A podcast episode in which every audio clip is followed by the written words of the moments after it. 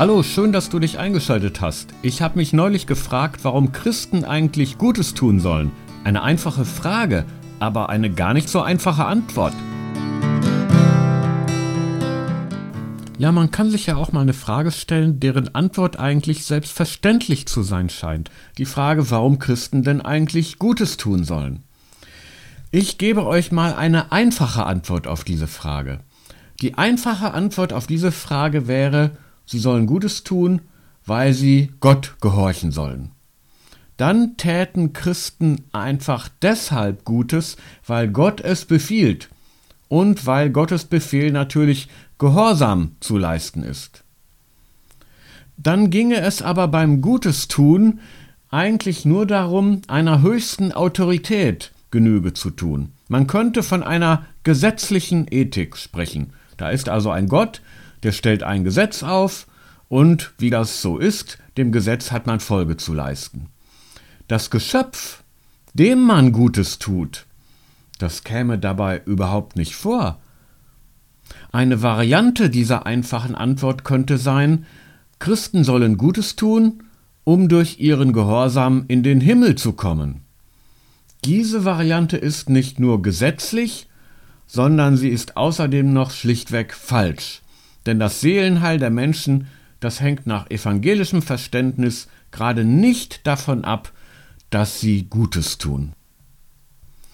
Viel komplexer ist die Antwort, die Dietrich Bonhoeffer auf die Frage gegeben hat, warum Christen Gutes tun sollen. Bonhoeffer hat in seinem Buch Nachfolge zwischen billiger und teurer Gnade unterschieden. Billige Gnade ist die Gnade, die für den begnadigten Menschen folgenlos ist. Bonhoeffer hat dazu geschrieben, ich zitiere, billige Gnade heißt Gnade als Schleuderware, verschleuderte Vergebung, verschleuderter Trost, verschleudertes Sakrament. Gnade ohne Preis, ohne Kosten. Billige Gnade heißt Gnade als Lehre, als Prinzip, als System, heißt Sündenvergebung als allgemeine Wahrheit. Billige Gnade ist Predigt der Vergebung ohne Buße, ist Taufe ohne Gemeindezucht, ist Abendmahl ohne Bekenntnis der Sünden, ist Absolution ohne persönliche Beichte. Billige Gnade ist Gnade ohne Nachfolge, Gnade ohne Kreuz, Gnade ohne den lebendigen, menschgewordenen Jesus Christus. Die billige Gnade also, die allen Menschen ohne Unterschied zugesagt, ihnen nachgeworfen wird, kostet diese Menschen nichts, fordert keine Umkehr von ihnen, ruft sie nicht in die Nachfolge, ruft sie nicht in ein Leben, das den Einsatz ihres eigenen Lebens von ihnen fordert. Dieser billigen Gnade setzt Bonhoeffer die teure Gnade entgegen. Ich zitiere wieder. Teure Gnade ist der verborgene Schatz im Acker, um dessen Willen der Mensch hingeht und mit Freuden alles verkauft, was er hatte. Die Königsherrschaft Christi, um deren Willen sich der Mensch das Auge ausreißt, das ihn ärgert. Der Ruf Jesu Christi, auf den hin der Jünger seine Netze verlässt und nachfolgt. Teuer ist sie, weil sie dem Menschen das Leben kostet. Gnade ist sie, weil sie ihm so das Leben erst schenkt.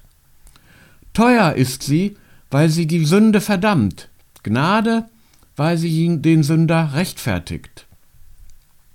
Teuer ist die Gnade vor allem darum, weil sie Gott teuer gewesen ist, weil sie Gott das Leben seines Sohnes gekostet hat. Ihr seid teuer erkauft.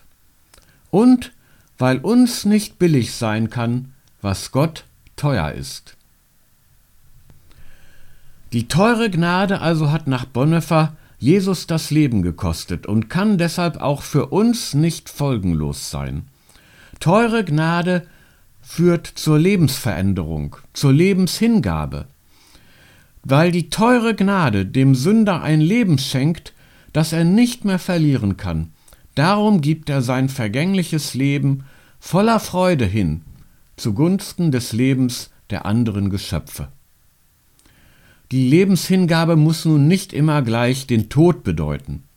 Sie bedeutet aber, sich selbst zurückzunehmen, selbstbezogene Interessen zurückzustellen, für das eigene Leben scheinbar Unerlässliches, also etwas, was ich meine, unbedingt haben zu müssen, das zu relativieren und gerade so ein erfülltes Leben zu führen. Bonhoeffers Worte enthalten, meine ich, viel Wahrheit und gelten heute noch genauso wie vor 86 Jahren, als das Buch Nachfolge erstmalig erschien. Dennoch ist die Rede von der teuren Gnade missverständlich. Denn Gnade ist tatsächlich nicht nur billig, sondern sie ist sogar umsonst. Sie ist nicht abhängig von unseren Taten. Sie gilt auch denen, die keinerlei gute Taten vorweisen können. Denn Gnade, die von guten Taten abhängig wäre, wäre keine Gnade mehr.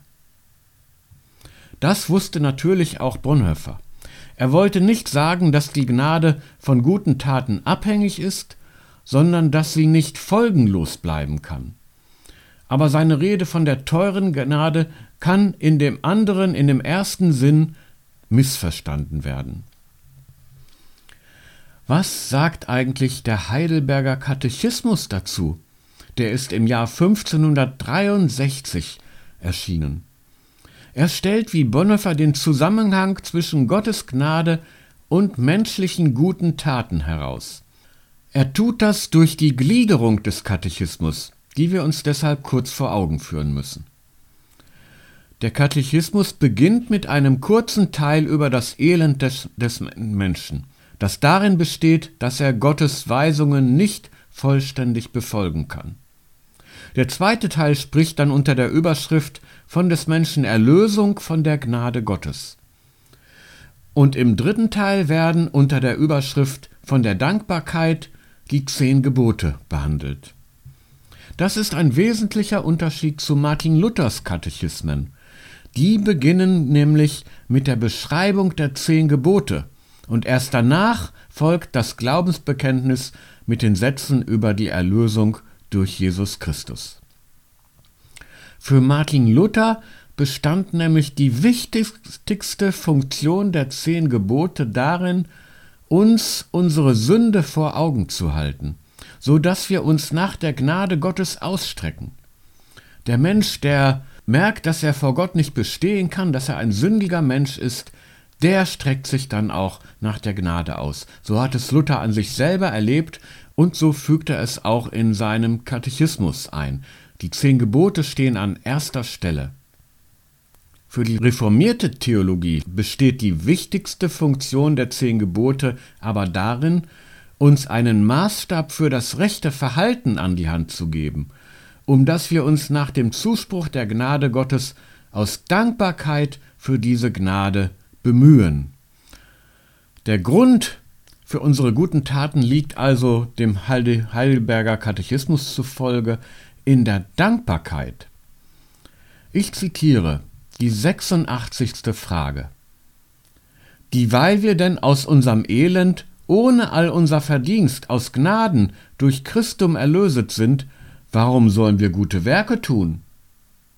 Antwort Darum, dass Christus nachdem er uns mit seinem Blut erkauft hat, uns auch durch seinen Geist erneuert zu seinem Ebenbild, dass wir mit unserem ganzen Leben uns dankbar gegen Gott für seine Wohltat zeigen und er durch uns gepriesen werde.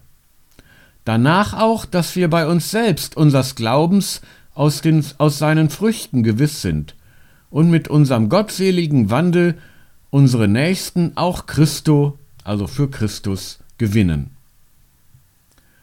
Diese Antwort besagt, Gottes Gnade geht unserem Gutes tun voraus. Seine Gnade betrifft nicht nur unser Seelenheil, sondern auch unser Handeln. Durch Gottes Geist getrieben tun wir Gutes, und zwar aus Dankbarkeit für Gottes Gnade. In dieser Dankbarkeit preisen wir Gott, stärken unseren eigenen Glauben, den wir an seinen guten Taten ablesen, und legen ein Zeugnis für Christus ab, um unsere Mitmenschen für den Glauben an ihn zu gewinnen.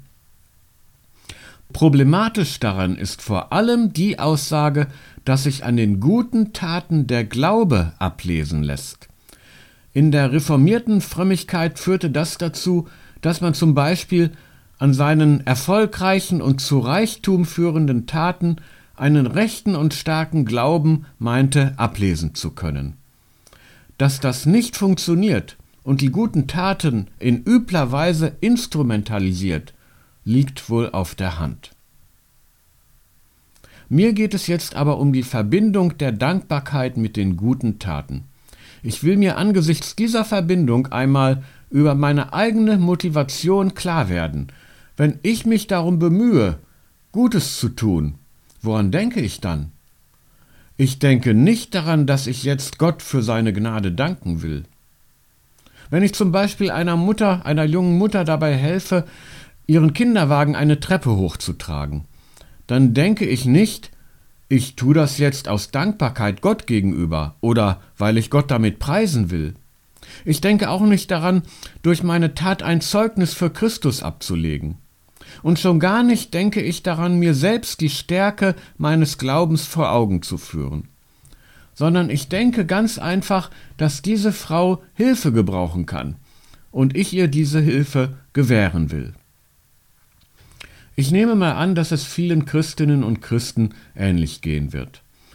Ich fände es schon sehr merkwürdig, wenn man als Christ deshalb Hilfe leisten würde, weil man Gott für seine Gnade dankbar ist oder weil man Christus bezeugen will. Ganz zu schweigen davon, mir selbst zu dienen, weil mir durch meine Hilfestellung mein toller Glaube bewusst wird. Bei einem solchen Denken würde ja der hilfsbedürftige Mensch gar keine Rolle spielen, sondern es ginge nur um Gott, um Christus und um mich selbst. Der hilfsbedürftige Mensch wäre nur Mittel zum Zweck. Ich vermute, dass die Verfasser des Heidelberger Katechismus das nicht wirklich gemeint haben.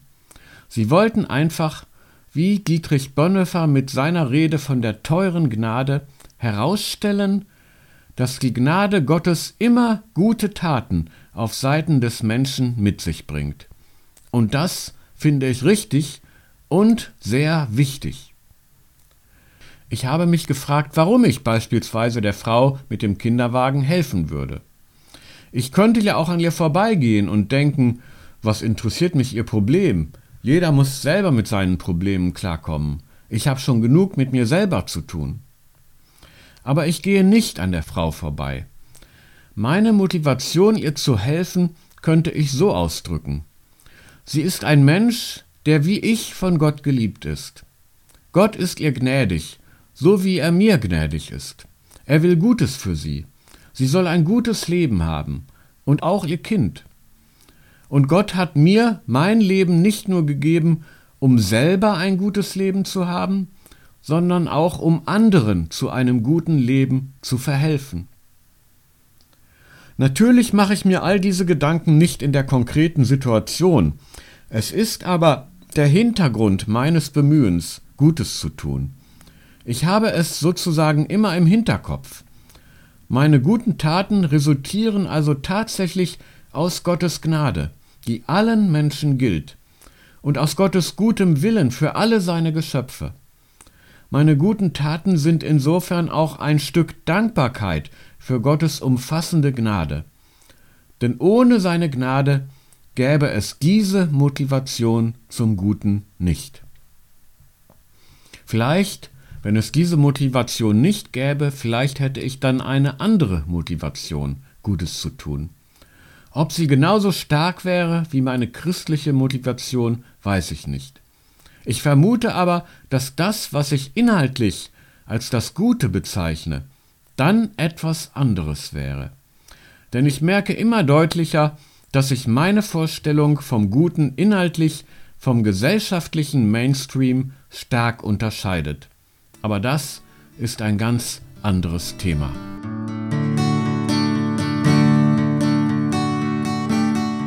Das war's schon wieder. Mich würde interessieren, warum du Gutes tust. Auf meiner Website kannst du mir dazu etwas mitteilen. Ansonsten sage ich viel Segen, tu weiter Gutes und wenn du willst, bis bald.